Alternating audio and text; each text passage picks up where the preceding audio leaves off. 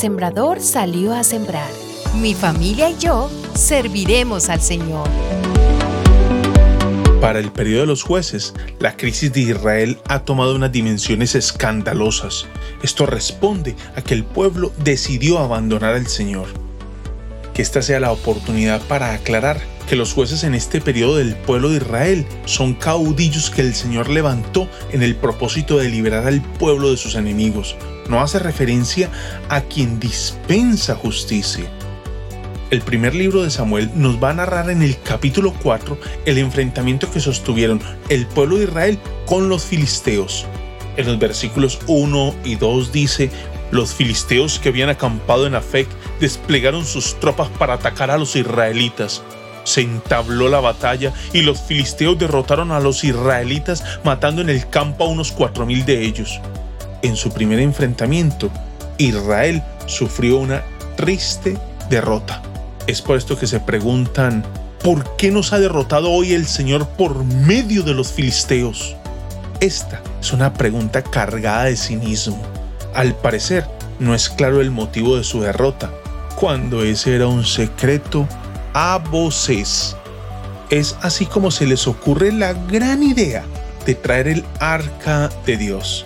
Versículo 3, traigamos el arca del pacto que está en Silo para que nos acompañe y nos salve del poder de nuestros enemigos. El arca de Dios es el lugar donde Dios manifestaba su presencia. Estaba siempre en el lugar más íntimo del santuario. Traer el arca se debe a que en el antiguo cercano oriente se hacían oraciones y se solicitaban presagios para asegurar que el Dios estuviera presente. Normalmente se llevaban estándares o estatuas de la deidad para simbolizar su presencia el arca fue valorada como un estandarte de Dios, probablemente recordando el ingreso a la tierra prometida, donde el arca estaba enfrente del pueblo, despejando el camino, conduciendo al pueblo para entrar en la tierra de Canaán. Y cómo olvidar que su primera victoria, la conquista de Jericó, estuvo encabezada por el arca. Así lo narra Josué, capítulo 6. Esto da cuenta de cómo el pueblo no estaba siendo dirigido por la voz de Dios, más bien por lo que observan entre los pueblos vecinos. Ante su primera derrota, ¿por qué no consultaron a Dios por medio de Samuel?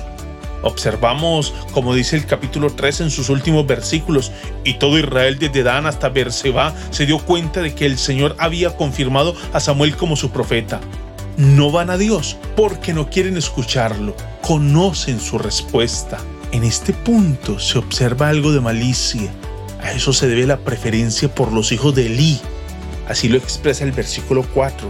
Estos hombres eran sin escrúpulos. Una vez con el arca en el campamento, pensaron, ahora sí vamos a ganar.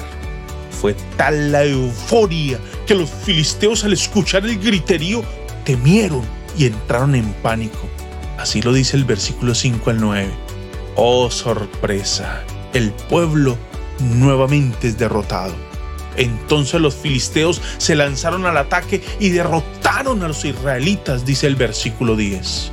Para terminar el versículo 11 diciendo, fue capturada el arca de Dios y murieron Ovni y Fines, los dos hijos de Elí.